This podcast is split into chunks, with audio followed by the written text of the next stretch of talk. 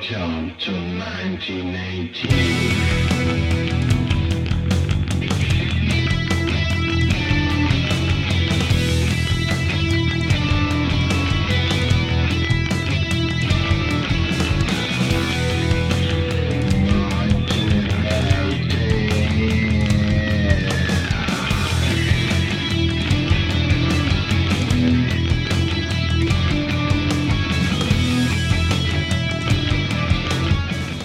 Ja, herzlich willkommen zu einer neuen Ausgabe von Antenne Baldrian. Wie ihr schon gehört habt, äh, gehen wir das mal wieder zurück ins Jahr 1918.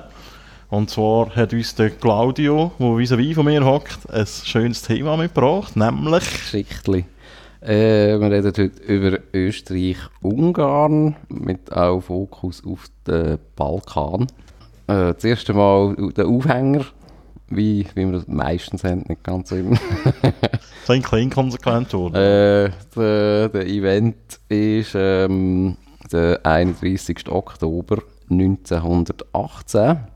Der Tag äh, bestimmt das Ende von der Doppelmonarchie Österreich-Ungarn, da dort äh, Ungarn offiziell austritt aus der Donau- oder Doppelmonarchie.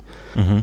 Das heisst, die äh, Doppelmonarchie oder das, das, das Reich Österreich-Ungarn äh, hört auf zu existieren. Mehr oder weniger gerade nach dem Krieg. Was darauf folgt, also es ist recht chaotisch dann eigentlich auch in Österreich. Am 12. November 1918 wird dann äh, Deutsch-Österreich ausgerufen.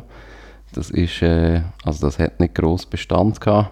Auf welchem Gebiet ist das gewesen? Echt das heutige Österreich? Das, ja, das ist mehr oder weniger das heutige Österreich gewesen, noch mit so ein paar Ländereien in der heutigen, äh, im heutigen Tschechien und aber auch noch bis heutiges Polen noch so ein paar versplitterte Gebiete. Das ist eigentlich dann ein Konstrukt gewesen, eigentlich von der Siegermacht nicht akzeptiert wurde, ist da, dass eigentlich das, das, deutsche Österreich, also die Stimmung eigentlich in dem Rest Österreich, ist sehr äh, pro-deutsch gewesen und das Ziel wäre eigentlich dann auch gewesen, politisch äh, mal einen Anschluss an, an das deutsche Reich äh, Schwieriges Wort. zu erreichen. also ja, das ist ja dann auch passiert, ein bisschen später.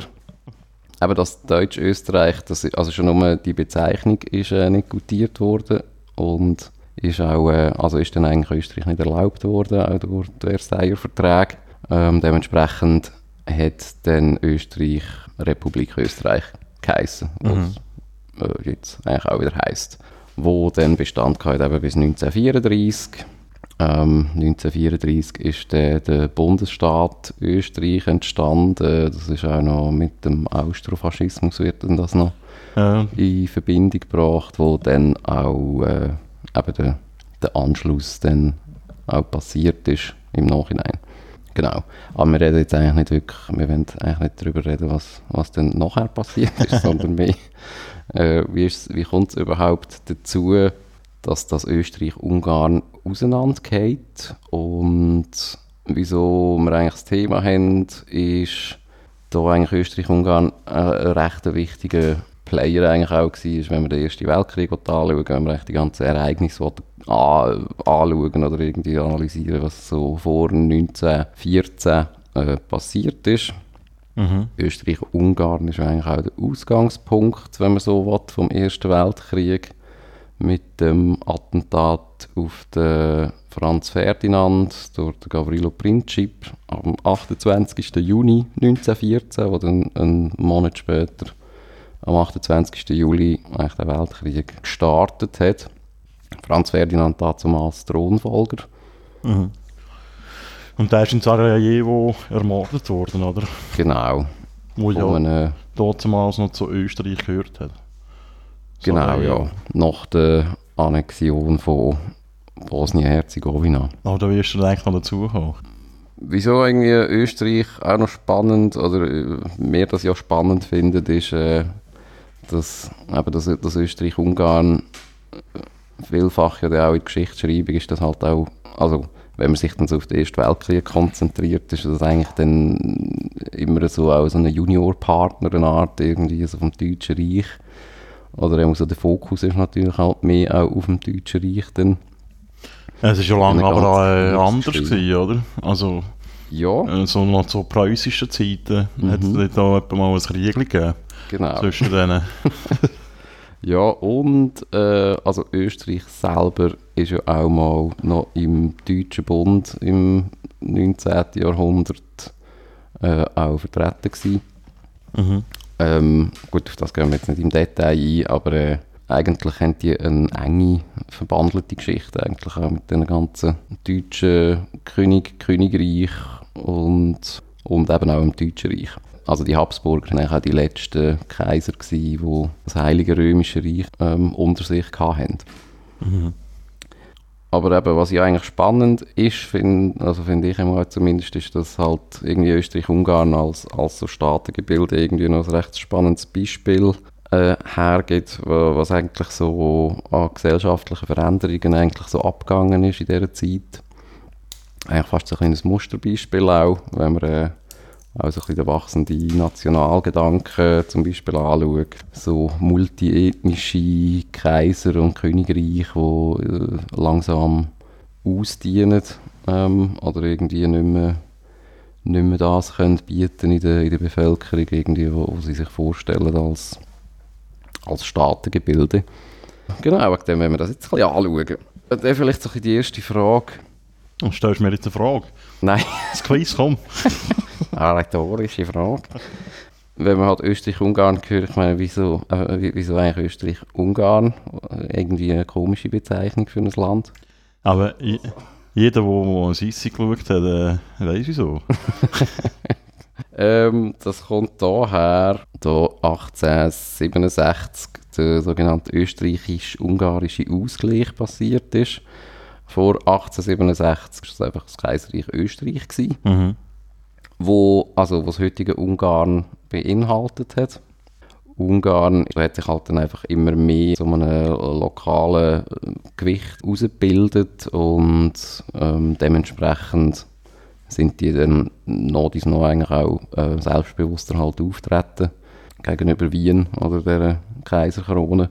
Ähm, das ist dann sozusagen der, der österreichische Ausweg aus dieser Krise ist dann äh, gewesen, dass man äh, eben den, den Ausgleich ähm, macht mit Ungarn und was dann eigentlich entstanden ist, ist eigentlich etwas recht Einzigartiges. Aber die sogenannte Doppelmonarchie, es hat irgendwie also mehrere Bezeichnungen, die österreichisch-ungarische Doppelmonarchie, man redet auch von der Donaumonarchie, man redet auch von der kaiserlich und königlichen Doppelmonarchie. KUK, genau. kaiserlich-königlich, ähm, das ist dann ein so, so gewesen, dass äh, eigentlich Ungarn ein eigenes Königreich war in dem ganzen Doppel, in dem Doppelmonarchiegebilde, auch mit eigener Verfassung, mit eigenem Parlament ähm, und auch einer eigenen Regierung. Das Schräge war einfach, gewesen, dass, äh, dass eigentlich der Kaiser von Österreich, Ungarn, oder eigentlich so der österreichische Kaiser äh, in Personalunion auch König war von Ungarn. Also der war eigentlich eben Kaiser und hat noch die, die sogenannte Stephanskrone, nicht wahr, von Ungarn getragen. Stefanskrone. Die Stephanskrone. Wer hat die heute da? Äh, ich glaube niemand mehr. Oder? Was sie gemeinsam hatten, war ein Aussendepartement und das Kriegsministerium und das Ministerium für Finanzen. Also das ist eigentlich dann so als äh, in der Union, wenn man so will, gemeinsam äh, gestellt worden. Mhm. Das heisst, äh, eigentlich die Aussenpolitik und, äh, und halt das Heereswesen, also Militär, das ist äh, noch gemeinsam gewesen. Oder ja, wenn man so will, immer noch, immer noch zu Wien. Haben sie nicht müssen abgeben Ja, soweit so kompliziert. Ähm, was vielleicht auch noch erwähnenswert ist, ist, dass al- also Österreich-Ungarn generell ähm, so ein multiethnischer Staat war, also sehr, sehr multiethnisch. Ähm, da hat es unter anderem äh, Tschechen sind äh, in, in dem Reich gewesen, Slowaken, Slowenen, Kroaten, Bosnier, Rumänen, Polen, Ukrainer, Italiener, äh, Serben.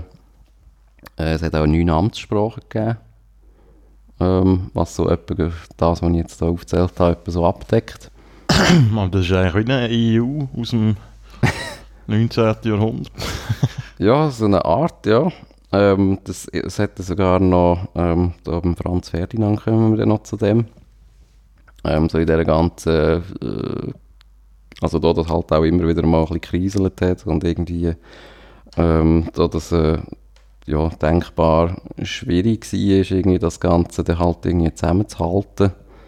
Ähm, sind da also ein bisschen verschiedene Modelle dann irgendwie erdacht worden, äh, wie man überhaupt, also wie man so ein bisschen den inneren Frieden kann wahren mit all diesen Ethnien und äh, Mhm. eben auch so ein bisschen äh, ähm, Unabhängigkeitsbestrebungen oder äh, wie sagt man, also nein, nicht Machtgelüst, aber so selbstständig, äh, Selbstständigkeits... Äh, Unabhängigkeitskampf, genau, Bewegung, wie danke, auch immer. danke. Das ich da heute. Äh, ja. Ähm, und ja, ist ähm, natürlich äh, also ein sehr grosses Land, äh, wie man sich kann vorstellen Mhm. Ich schaue da gerade eine Karte an Mhm. und sehe, dass äh, das damalige Ungarn, das sieht heute auch nicht ganz so aus wegen der Vojvodina und Siebenbürgen. Mhm. Aber das ist ja einiges grösser als das heutige Österreich. Aha. Ja, und Österreich-Ungarn ist auch, also Stand 1908 ist es noch, äh, dann das flächenmässig äh, zweitgrößte Reich in Europa, äh, nach dem russischen. Mhm. Und bevölkerungsmässig äh, das drittgrößte Land in Europa, auch nach Russland und dem Deutschen Reich.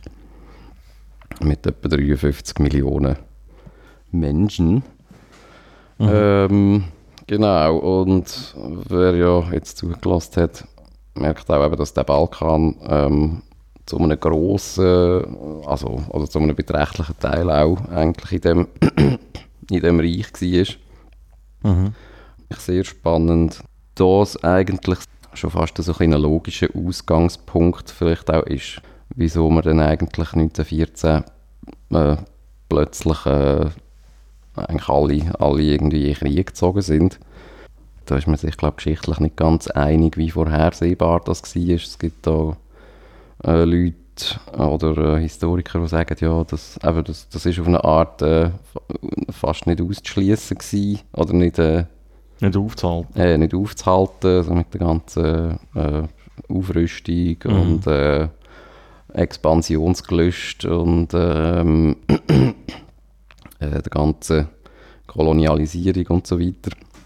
Ja. Aber es gibt auch Leute, die eigentlich sagen, ja, auf eine Art ähm, ist es auch sehr überraschend gekommen, weil ähm, so wirklich gerechnet oder politisch äh, in der Luft gelegen ist es eigentlich nicht unbedingt.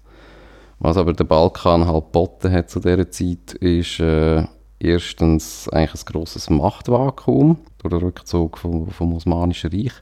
Die Osmanen sind ja Türken.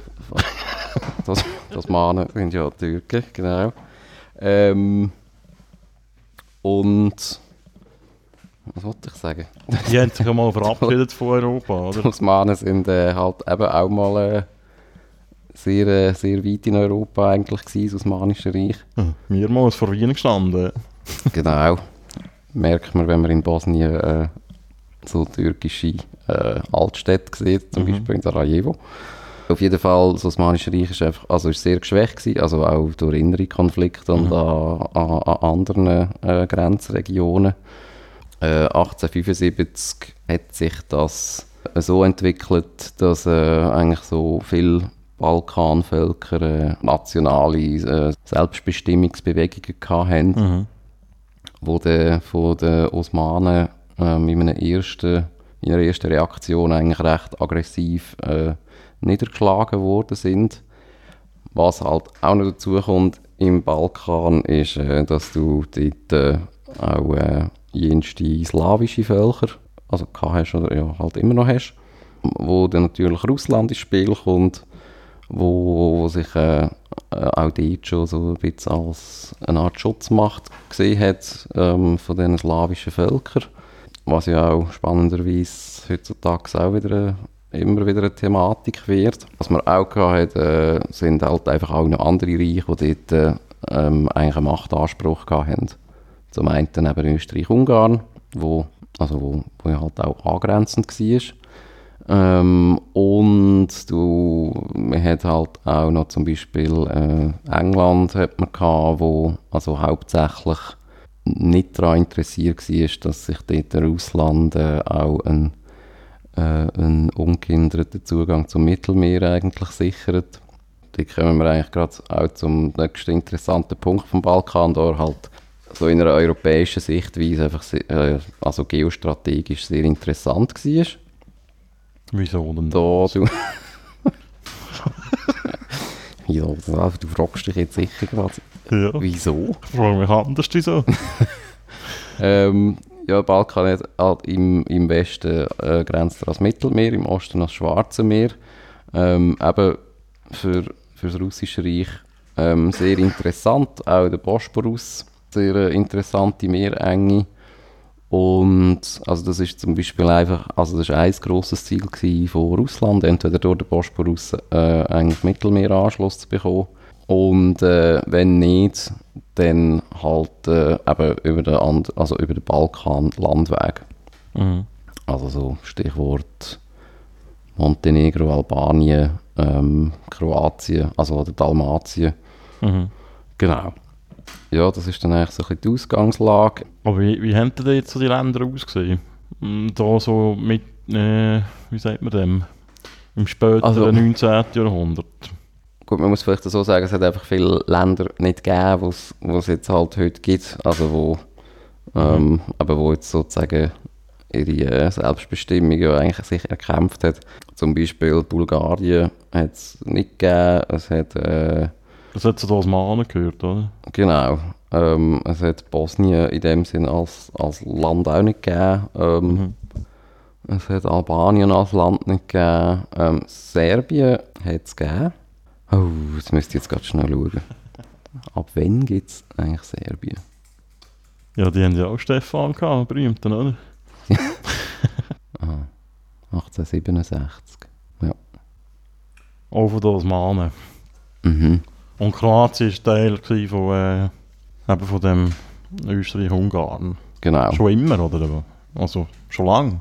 Das weiß ich wirklich nicht. Äh, mal das schon länger. Ähm, was, äh, also was denn, was eher so ein Zankapfel ja mit Italien, oder mit denen, äh, also gut, dann auch so unabhängig in Italien, ähm, immer wieder war, ist, ist Slowenien zum Beispiel gewesen, oder Venetien. Mhm. Genau. Ähm, auf jeden Fall, um da zurückzukommen. ähm, aber haben wir eigentlich, wir reden eigentlich von dieser Balkankrise. Ähm, also die Balkankrise, die dann eben äh, 75 bis 78 äh, gedauert hat. Mit den Unabhängigkeitsbewegungen. Und äh, Russland hat dann eigentlich sozusagen einen guten Grund gehabt, um äh, in Krieg zu ziehen gegen, gegen die Osmanen. Eben mit, äh, also vor ähm, eigentlich eben mit der, mit der Schutzmacht äh, bist, äh, Anspruch oder halt auch mit der ähm, ja gut, wie sagt man dem vielleicht vor der Gründung auch so mit der Selbstlosigkeit, indem man halt den Völkern will helfen Wie immer. ähm, Das hat dann äh, zum russisch-osmanischen Krieg geführt, der 1877 bis äh, 78 gedauert hat und endet dann ähm, mit, äh, ähm, mit dem Frieden von San Stefano. Du musst, du musst so langsam. Aha, stimmt. Ah, ja. Habe ich nicht einmal, nicht einmal begriffen. Wo, äh, also wo Russland eigentlich als klare Kriegs... Also das war einfach ein, ein Friedensdiktat von Russland gegenüber äh, den Osmanen. Aber die haben ja nicht den Bosporus eingenommen, die Russen, oder? Nein, wieso eigentlich äh, der, der Frieden hier von San Stefano eigentlich auch äh, nicht, nicht so relevant ist, ist, ähm, da sich dann eigentlich so die, die, die restlichen vier grossen Mächte von Europa eingeschaltet haben und dann der Berliner Kongress stattgefunden hat, 1878. Da haben wir schon mehrmals geredet. Ja, der ist, äh, also der ist eigentlich ja, sehr, sehr entscheidender Kongress gewesen, unter der Leitung von Otto von Bismarck.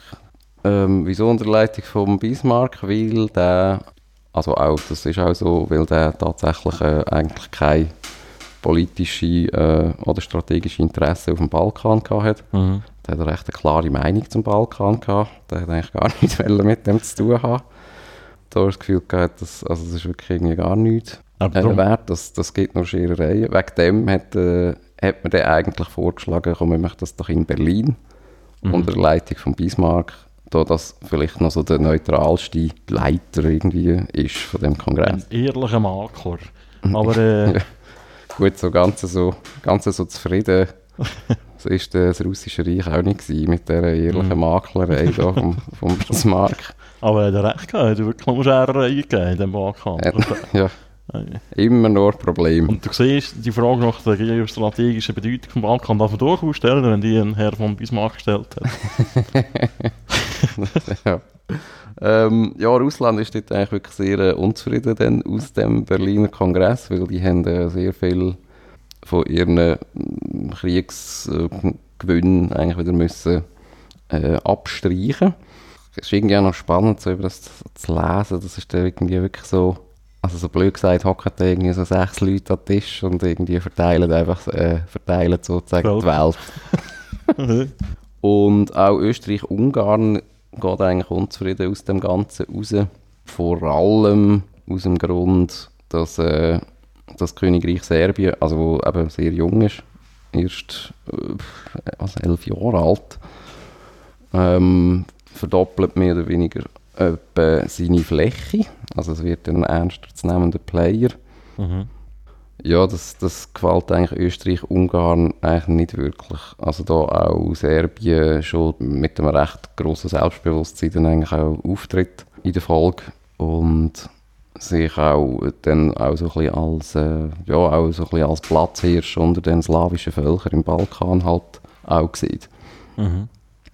Und nach wie vor Russland eigentlich dann halt im Rücken hat als, als Schutzmacht, also eigentlich als ja, sehr treue Schutzmacht dann. Bis heute. Mhm. Äh, wieso Russland eben auch nicht zufrieden ist, ist, dass sie äh, eigentlich den Zugang zum Mittelmeer eben äh, nicht bekommen. Da, also Österreich, Ungarn lustigerweise versprechen das in Russland, ähm, aber England macht das eigentlich zunichte. Mhm. Mhm. Aber ich meine, die Russen kommen ja den Hals auch nicht voll über. Ich meine, schau mal das Land an, wie gross das ist. Wenn sie Zugang zum Mittelmeer haben, finde ich schon ein bisschen frech. Ja, du, man will, man will einfach mehr.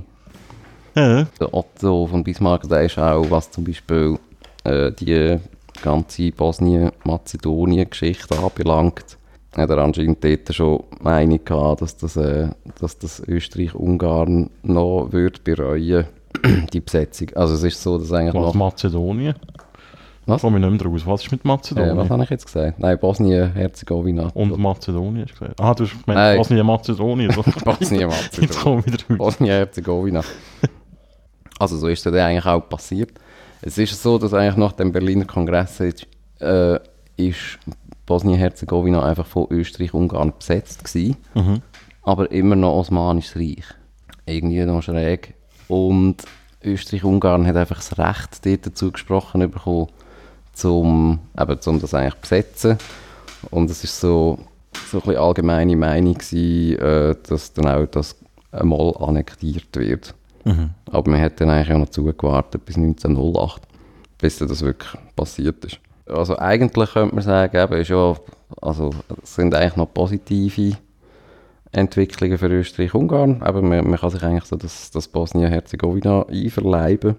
Aber eben mit der Tatsache, dass die halt sowieso immer wieder äh, eigentlich mit so ein bisschen äh, Zentrifugalkräfte halt irgendwie zu kämpfen haben, ist dann eigentlich auch das Bosnien ähm, ja, nicht, nicht ein Riesensagen.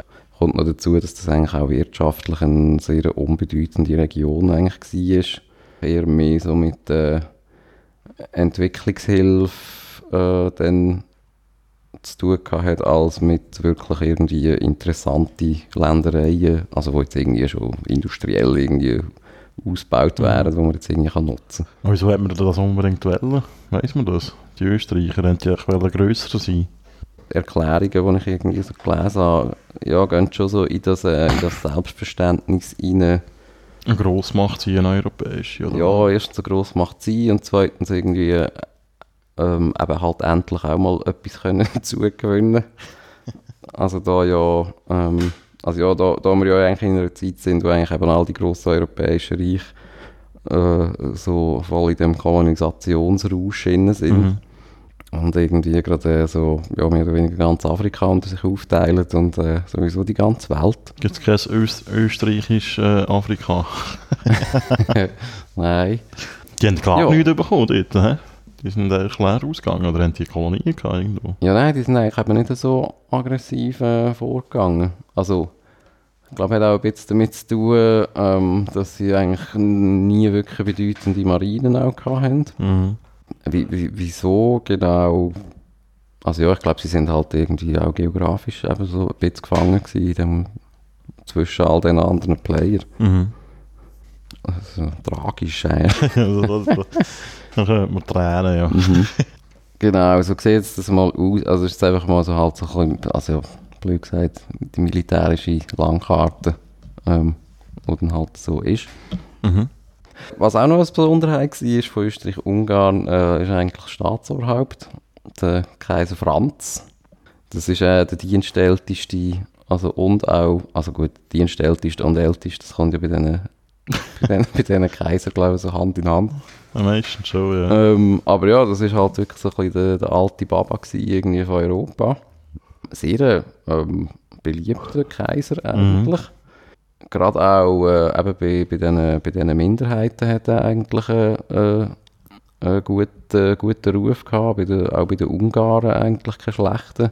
Da er irgend, also da er eigentlich steht, dass er auch dann ein Verfechter eigentlich war auch von dieser ganzen Doppelmonarchie, auch von dieser Stellung der Ungarn. Mhm. Ähm, und ähm, eben eigentlich so noch, noch ein ziemlich modernes Verständnis irgendwie auch gehabt hat von so eben von Minderheitenschutz oder von also all, den, all diesen verschiedenen Ethnien und Minderheiten auch irgendwelche Rechte zugestehen. Auch noch sehr interessant ist auch, dass er, äh, also der ist eigentlich so dann despektierlich äh, als Judenkaiser auch betitelt Was? worden. Von, also eigentlich dann von den eher äh, von antisemitischen Strömungen. Da die Juden durch den Kaiser Franz die vollen Bürgerrechte bekommen haben in Österreich, Ungarn, was eigentlich auch noch speziell war. Mhm. Der Nachfolger von Franz wäre eigentlich der Kronprinz Rudolf gewesen. Ah, das ist Ähm. der Skandaltyp. Jetzt, kommt, jetzt kommen so die, Skandal. äh, die heißen Geschichten. Ja, jetzt kommt so dieser der, der Hofgossip.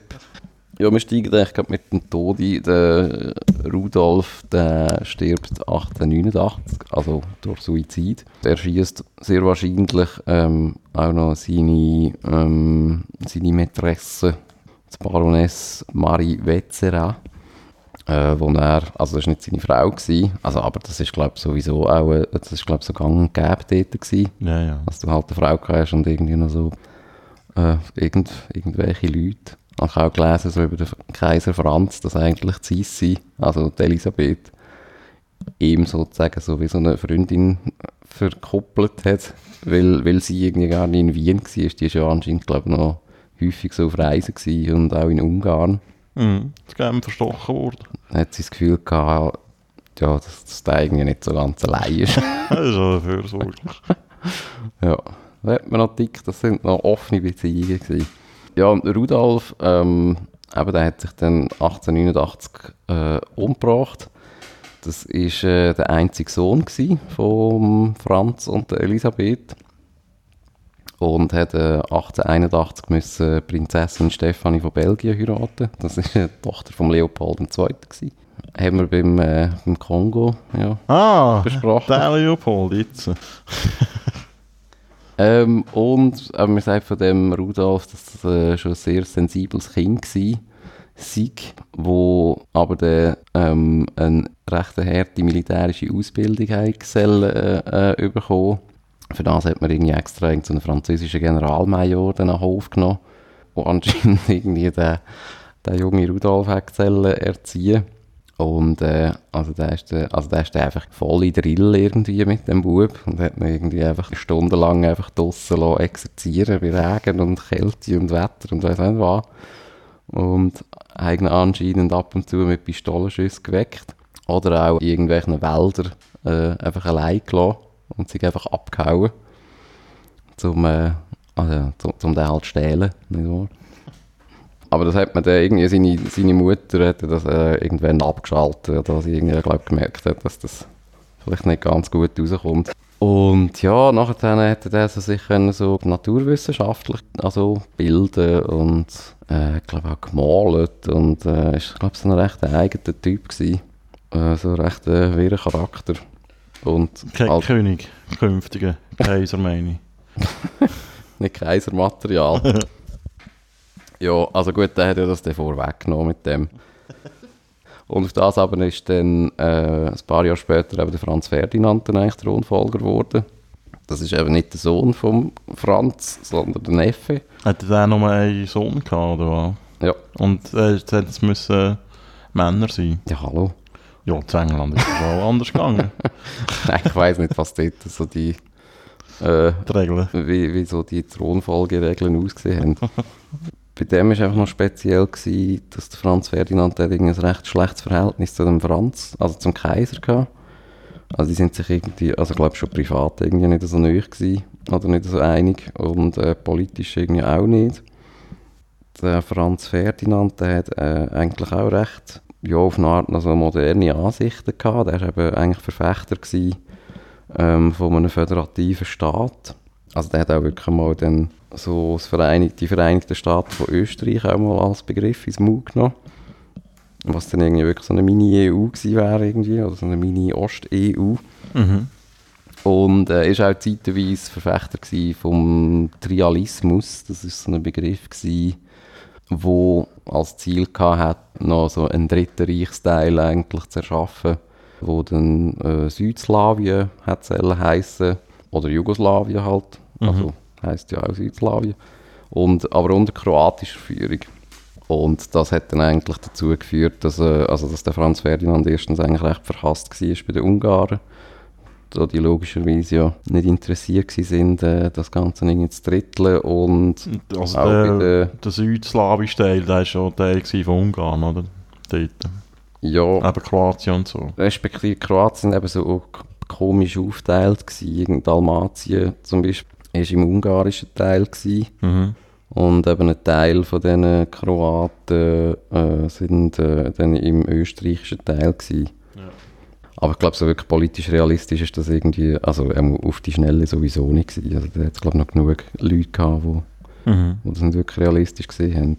Plus eben wären dann noch dazu gekommen, was passiert jetzt zum Beispiel mit den Tschechen und Slowaken und so weiter, die dann äh, eben auch im österreichischen Teil sind, äh, ja, wo halt auch ihre Selbstbestimmungsbedürfnisse irgendwie hatten. Mhm. Der Franz Ferdinand der hat auch irgendwie so einen eigenen Beraterstab gehabt. Also die Schlafwandler wird das auch als Think Tank angeschaut. Militärkanzlei hat, der- hat das geheißen. Also der ist, der ist auch sehr äh, lange im Militär selber auch gewesen. Der Franz Ferdinand hat irgendwie recht gute Beziehungen gehabt zu, den, zu den ganzen Offiziers Mhm. ähm, und hat dann eigentlich auch wie so selbstständig eigentlich auch so ein bisschen in die, in die kaiserliche Politik so reingefunkt.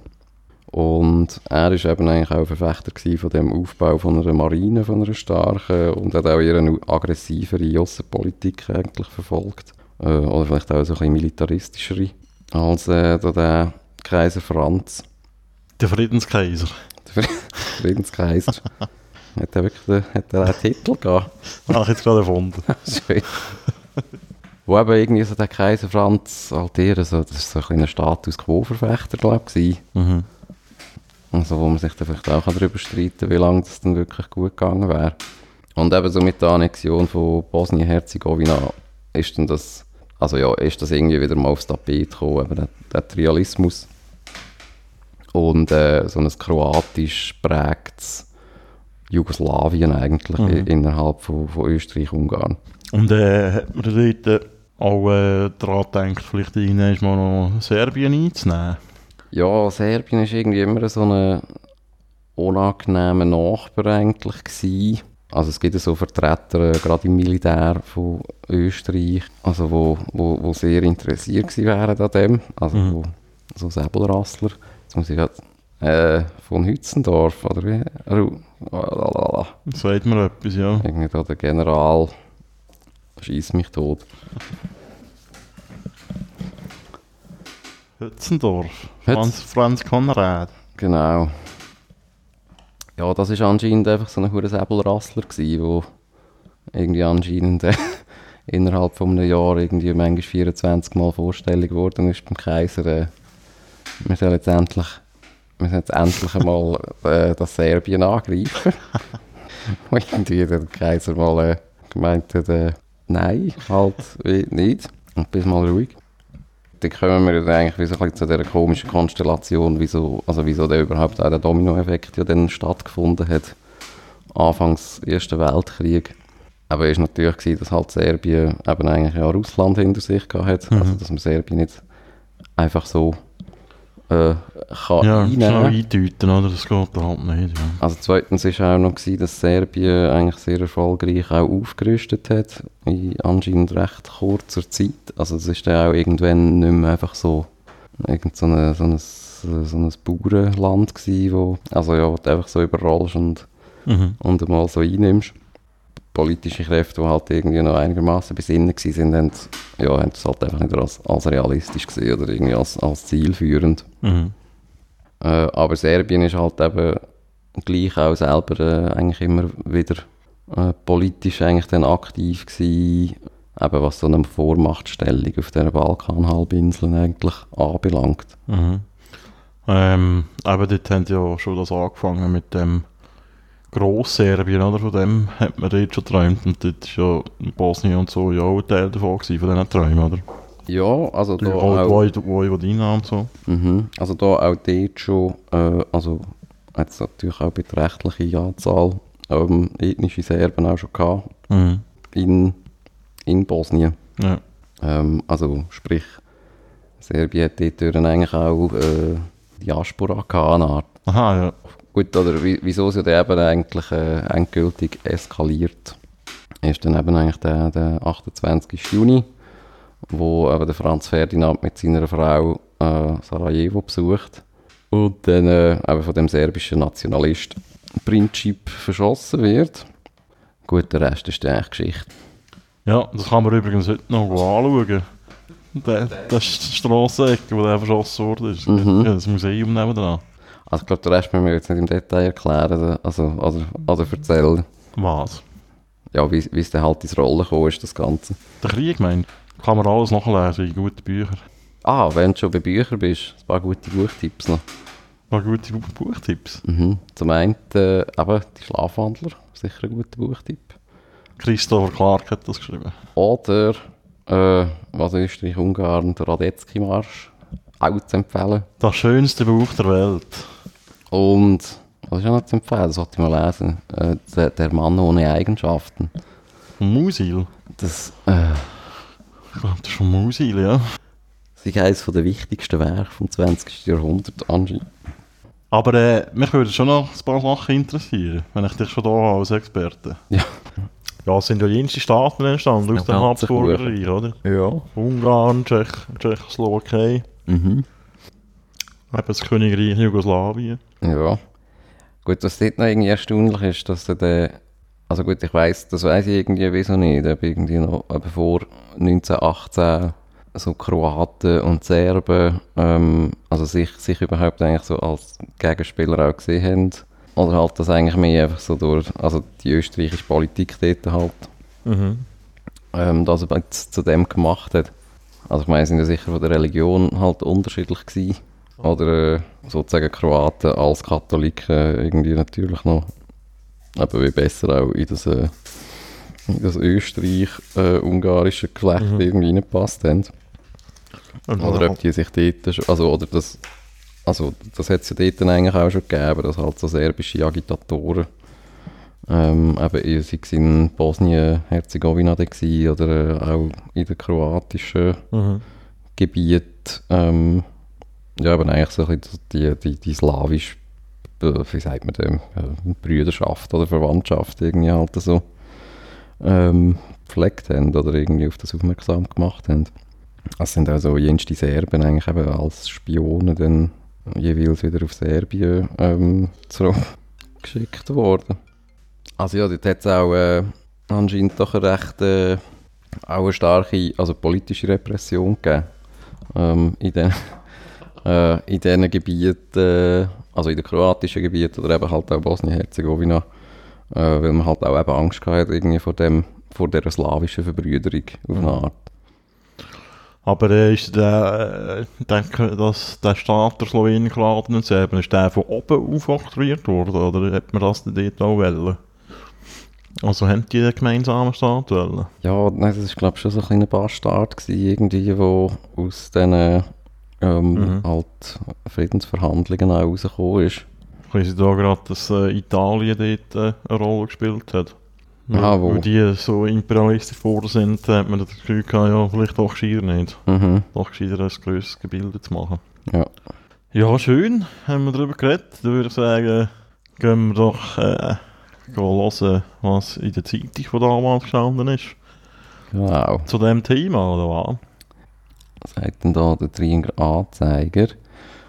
In der, in der Rubrik Weltumschau. Weltumschau. Das ist eigentlich äh, der Auslandbund. Das tut man dann. Mhm. Ähm, habe ich schon gesagt, wenn? Am 25. Oktober. Schreibt der Tringer Anzeiger. Ähm, Das ist schon in sechs Tagen. Mhm. In sechs Tagen vor 100 Jahren.